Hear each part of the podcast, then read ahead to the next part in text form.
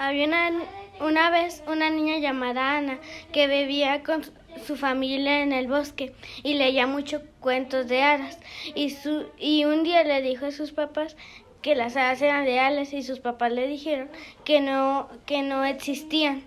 Pero ella seguía creyendo mucho en las hadas. Así que un día sus padres la mandaron a recoger empresas para un pastel.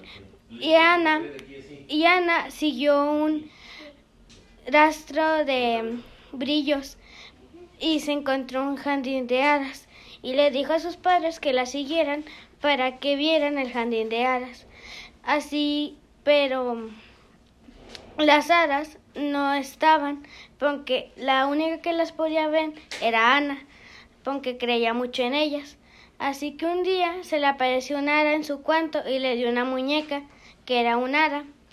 Así le dijo a sus padres, miren papás, esta hadita, la muñeca de hada me la dio una hada de verdad. Y sus padres le dijeron que a lo mejor los sueños se hacen realidad.